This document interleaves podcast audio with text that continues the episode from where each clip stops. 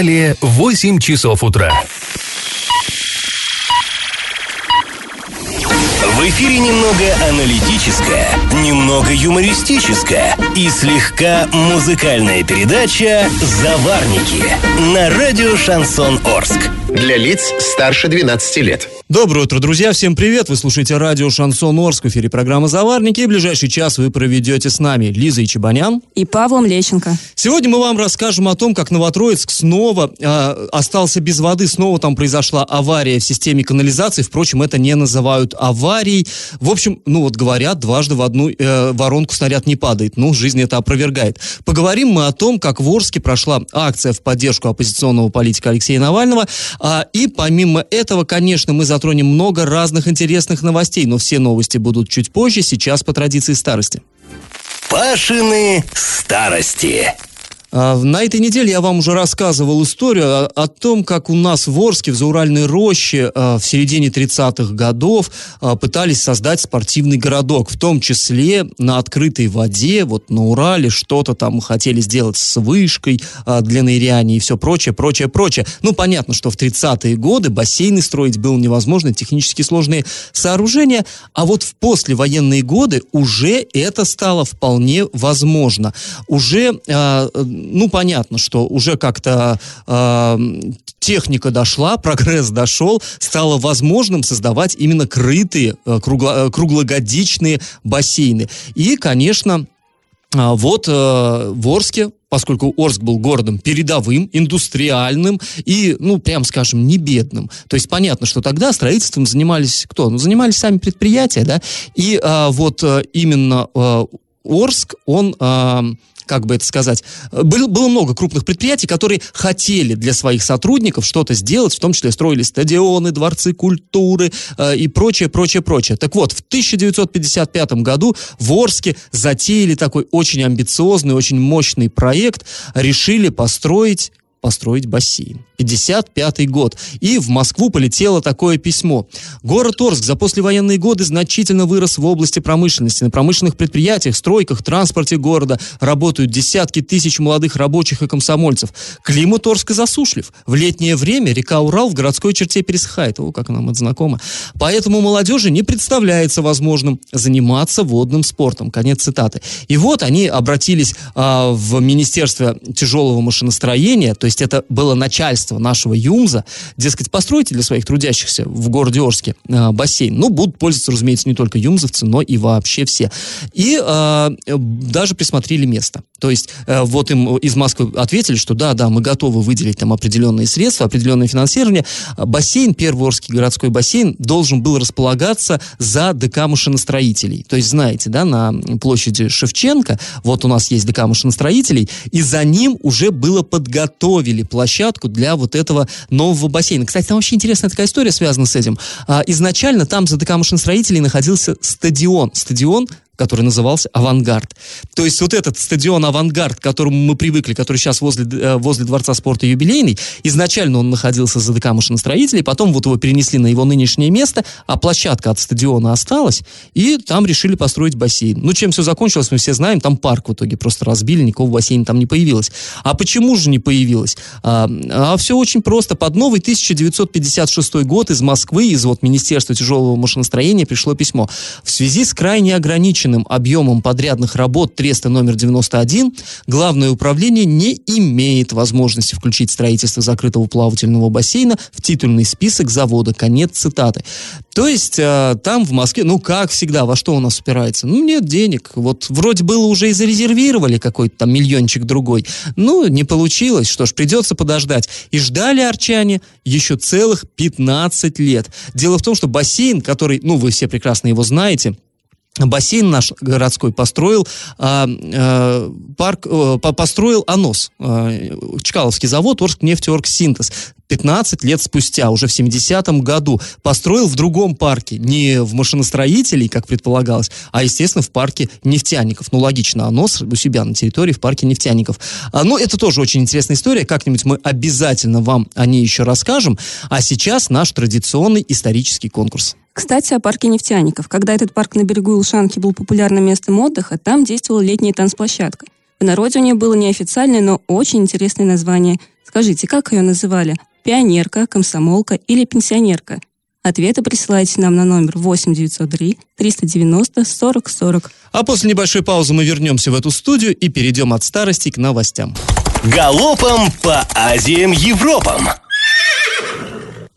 Парад Победы в Орске в этом году пройдет в онлайн-формате из-за коронавируса, сообщили в пресс-службе администрации города. Ранее в Орске не планировали проводить акцию, говорилось о шествии бессмертного полка – который, скорее всего, проведут 24 июня. А новость из области политики. Наталья Левинсон, которая хорошо известна арчанам и особенно новотрайчанам, покинула пост вице-губернатора, заместителя председателя правительства Оренбургской области. Наталья Лазаревна ушла с поста по собственному желанию 21 апреля. Соответствующий указ об освобождении от исполнения обязанностей подпис, подписал э, губернатор региона Денис Паслер. Напомним вам, что Наталья Левинсон стала вице-губернатором еще в 2010 году. Тогда указ о ее назначении поручении подписывал э, Юрий Берг, тогдашний губернатор. Кто теперь займет эту должность, не называется. В озерах Оренбургской области, где этой весной погибла рыба, никаких техногенных примесей не выявлено. Однако, например, в озере Октябрьском Октябрьского района содержание аммиака ионов аммиония составило 9,9 ПДК, а нитринов 9,6 ПДК при расчете на азот. Начальник отдела государственного контроля, надзора и охраны водных биологических ресурсов Оренбургской области Рустам Каримов объяснил, что содержание этих веществ в воде – следствие гниения и разложения водорослей. Ну, то есть, да, то есть не отравили промышленные предприятия, а, ну, относительно естественные процессы. По крайней мере, официальные лица на этом настаивают. После небольшой паузы, друзья, мы с вами вернемся в эту студию и расскажем о том, как Новотроицк снова остался без воды. Я в теме. А, ну, слушайте, прям э, ситуация какая-то похожая на абсурд. Новотроицк вчера снова остался без воды. То есть вот совсем недавно, да, 1 апреля там произошло э, в, в праздник, всенародно любимый День дурака, город остался без воды, ну, была совершеннейшая жуть, несколько дней, э, весь город э, довольно крупный, и, ну, все объяснялось довольно просто. Там авария произошла на центральной фекальной насосной станции. То есть проблема не в том, что воду нельзя было технически подать, а эту воду некуда было отводить, соответственно, канализация не работала, из э, вывод э, канализационных стоков э, ну, не был возможен, и вот такая ситуация сложилась, решили городские власти отключить воду, но у них просто и выбора не было. А, другой вопрос, что вот эта авария, которая произошла тогда на центральной насосной станции, она показала, что все, как бы сказать-то, довольно запущено. Оказалось, что уже больше 40 лет не ремонтировалось, ну, не то, что не, не ремонт, ремонты, разумеется, были текущие, плановые ремонты, разумеется, но не было модернизации. То есть э, вот это оборудование, его как в далекие советские годы поставили, так оно, вот это морально устаревшее оборудование, оно и функционировало. И вот э, проверка на прочность э, первая же, да, вот, вот лопнула там задвижка, вот эти канализационные стоки пошли в машинный зал, закоротила, вывела из строя электронасос, и все. И город оказался вот э, в такой ситуации чрезвычайной. Вот э, время от времени у нас объявляют режим ЧС, вот здесь это было совершенно совершенно оправдано. Это было, ну, я не знаю, что-то невероятное совершенно. Тогда работали там 15 водовозок, там, ну, что такое 15 водовозок для такого крупного города? Конечно, это было испытание для всех жителей Новотроицка, и было поводом вообще призадуматься, а что такое это, что, что, что вообще, куда мы катимся? Тогда приезжал в Новотроицк Денис Паслер, губернатор, и вот теперь снова бах, вчера остался город без воды. Естественно, людей дежавю, такое не самое приятное. А, естественно, начали паниковать, потому что уже натерпелись они не так давно, насиделись без воды, вот. А, и, а, ну, сначала сказали, что там какая-то опять авария и опять на канализации. Но потом местные власти, муниципалитет, они скорректировали информацию, сказали, нет, это не авария, это э, все связано с оперативным ремонтом задвижки на фекальной насосной станции. На этот 2. раз ситуация была не настолько серьезной. Губернатор, конечно, не приезжал, но систему коммунальную хотят модернизировать. Да, хотят. Ну а куда деваться? Теперь это уже не, не то, что там их желание, это очевидная необходимость, э, как, как э, говорится, данная нам вот в ощущениях. Естественно, люди остаются без... То есть на этот раз не лопнула труба, а на этот раз ее специально поменяли. То есть, когда вот та в прошлый раз, 1 апреля, лопнула, Потом стали проверять, проводить аудит всей системы, смотреть, где еще, где еще тонко, где еще может порваться. И обнаружили, что вот на этой самой фекальной насосной станции номер два тоже в очень плохом состоянии задвижка, и ее решили от греха сейчас поменять. По крайней мере, вот официальная информация такая, что ее как бы впрок, на всякий случай, чтобы потом не было хуже. А, но в принципе, в принципе, это, конечно, своевременное решение. Это молодцы, что озаботились и вот посмотрели и не допустили аварии, которая вырубила бы воду там опять на несколько суток. А, это очень, конечно, хорошо.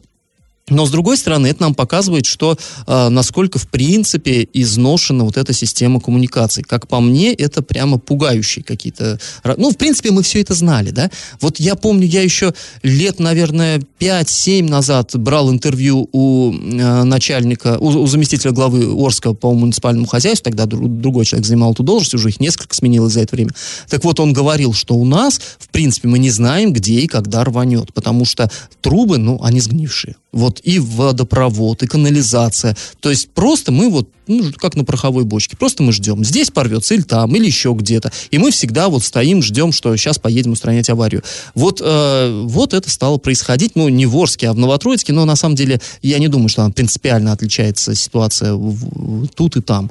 На самом деле все это везде достаточно она напряженная. Ну, кстати говоря, вот о том, как это происходит у нас э, в Орске, мы еще поговорим после небольшой паузы, а вам предлагаем прежде всего, конечно, мы обращаемся обращаемся к жителям а, города Новотроицка. Если хотите как-то что-то сказать об этой ситуации, но я думаю, что вот за, за, две-то, за два-то отключения уже должна, должно накипеть и должно появиться желание высказаться, вы можете нам написать, я вам напоминаю, номер 8 903 390 40 40. Вы можете позвонить нам в прямой эфир, пообщаемся. Телефон прямого эфира 34 11 20. Я в теме. Ну, а мы продолжаем обсуждать вчерашнюю аварию, которая сначала казалась аварией в Новотроицке, потом оказалась э, плановым ремонтом. Ну, факт остается фактом, люди остались снова без воды, снова сидел город без воды. Правда, на этот раз не сильно долго. И вот э, приходит сообщение, да сколько можно, конечно, лучше город отключить, а что, своевременно ревизию задвижек делать было нельзя? Э, ну, на самом деле здесь дело-то и в том, что это и была ревизия. Вот как нам говорят, что провели ревизию, увидели, что там не все ладно и может рвануть. Вот я вам зачитаю э, цитата. Матвей Мамонов, это генеральный директор МУП э, УКХ города Новотроицка. Что он рассказывает? При замене той задвижки, которая вызвала аварию в начале апреля, мы увидели, что вторая задвижка тоже в аварийном состоянии. Поэтому было принято решение восстановить эту задвижку, потом заниматься новой. Э, нужно было дать команду на два часа отключить воду, чтобы не произошло то, что случилось 1 апреля. Воду перекрыли перекрыли на город, напор насосный уменьшился, и мы уже спокойно отработали. Это вот, э, ну, коммунальщик говорит. Ну, в принципе, в принципе, это, конечно, логично, то, что он говорит. И хорошо, что вот э, хотя бы та авария заставила провести ревизию, действительно, хотя бы так. Э, вот еще пришло сообщение, что люди говорят, что пора возле дома бурить скважину. Ну, я не думаю, что это очень сильно спасет. Дальше говорят, а такие ремонты нужно ночью проводить, когда люди отдыхают, и вода им не особо нужна. Все заранее делают, а не когда петух клюнет. Ну, с этим я вот, ну, кстати говоря, могу согласиться. И вот еще одно сообщение очень интересное – а, никаких плановых ремонтов и замен наверняка не проводится. Ну, ремонт, наверное, проводится, но замены, как мы видим, а, по крайней мере, в недостаточном объеме.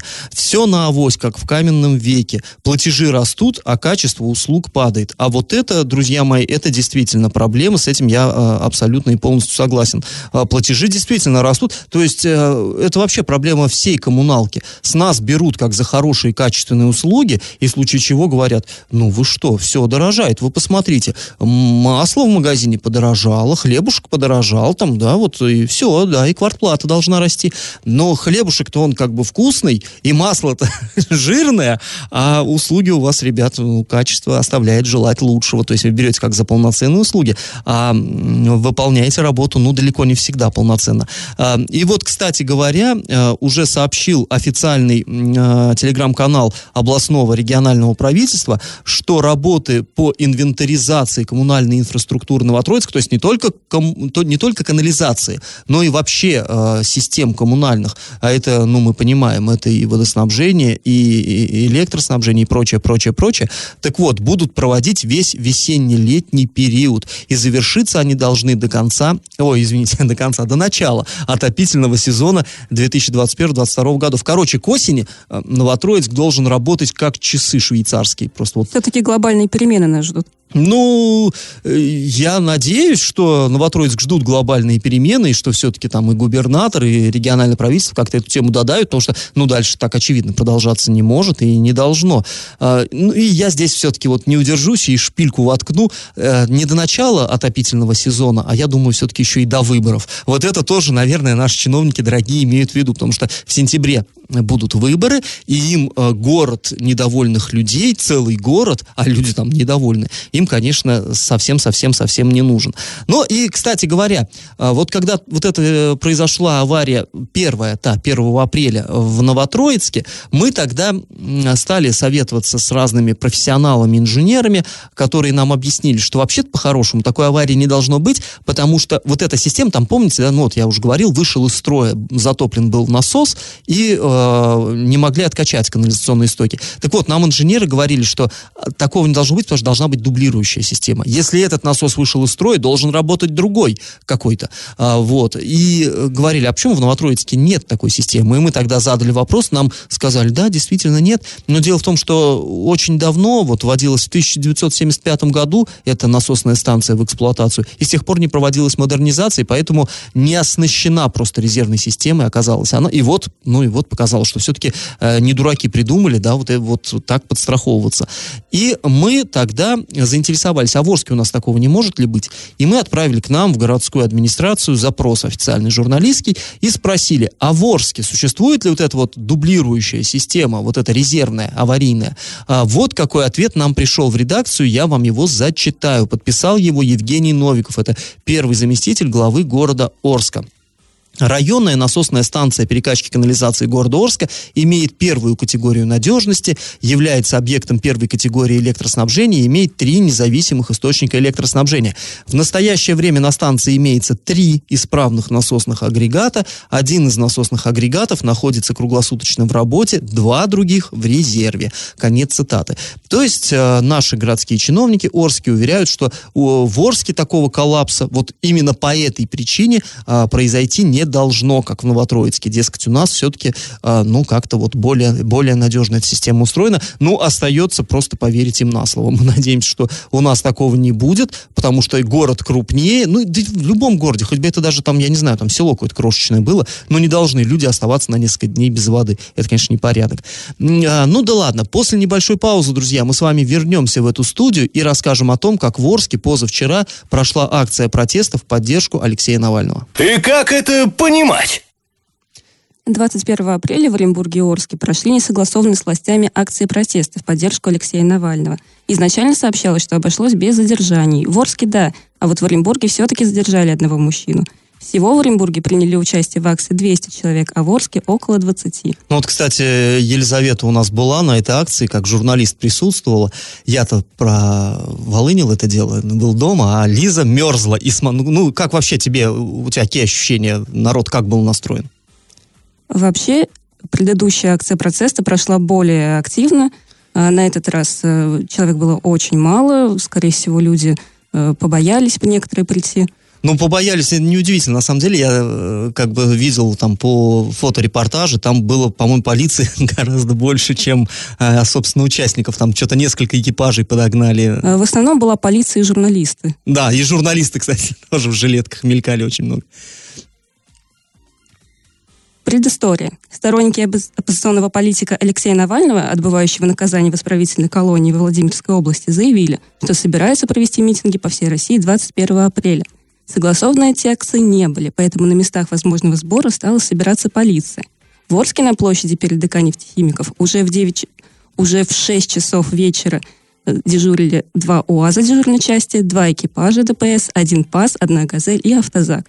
В 7 часов собравшиеся у ДК стали браться за руки и объединялись в хоровод, а ближе к 8 часам вечера люди пошли к Комсомольской площади – где принялись водить хороводы вокруг памятника Ленина. Ну вот мне не совсем понятна вот эта история с хороводами. Я смотрю и в Оренбурге тоже, но они там, там не было памятника, вокруг которого они могли бы ходить, водить хороводы, просто взялись э, за руки, да, и вот такое кольцо образовали и э, кружились, а полицейские тоже взявшись за руки, чтобы как бы образовав живую цепь, они просто их, э, ну так, не подпускали там. Э, ну, на, на самом деле довольно интересно выглядит все это, конечно, на фотографиях, э, довольно забавно. В основном люди жаловались на проблемы в городе, на низкие зарплаты, на пенсии, на обучение протестующие. Также на платежи, да, да.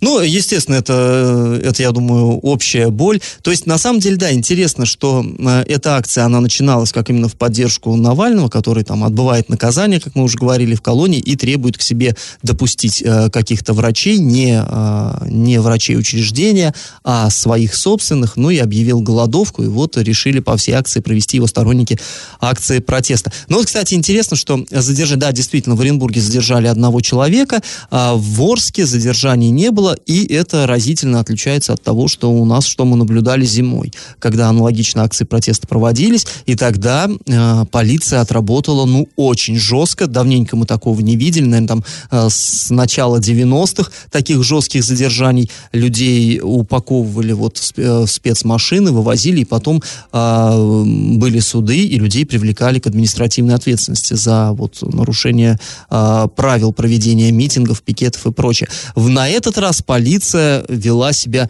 ну, не просто корректно, а максимально На корректно. этот раз сотрудников полиции было даже немного жаль, потому что они стояли и мерзли буквально до последнего клиента на Комсомольской площади.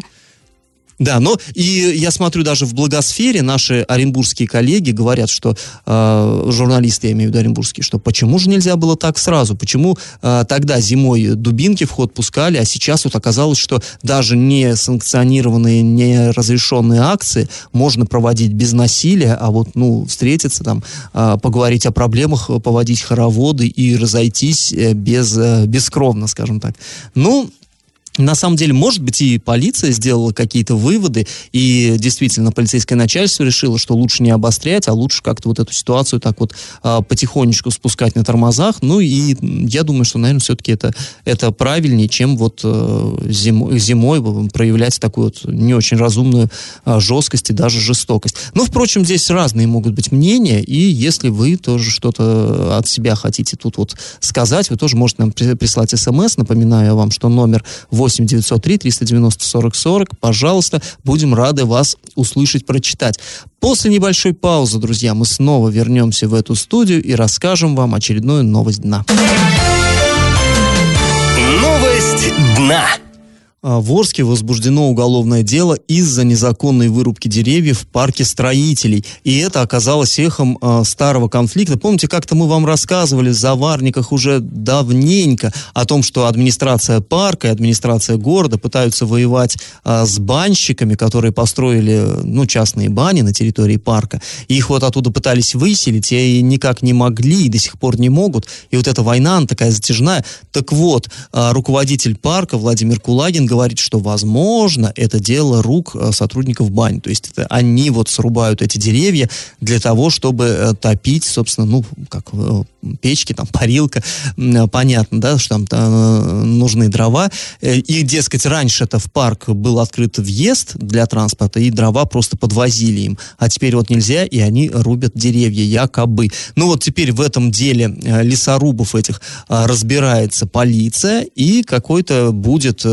очевидно, какое-то решение принято. Но в любом случае старый конфликт получает новый виток, а, и мы, конечно, за этой ситуацией будем следить очень пристально и вам расскажем, потому что дело такое, а, как бы сказать, ну не просто дело о вырубке, не просто дело о строительстве там в, неза... в неустановленном месте какого-то сооружения, а дело такое, по большому счету, политическое.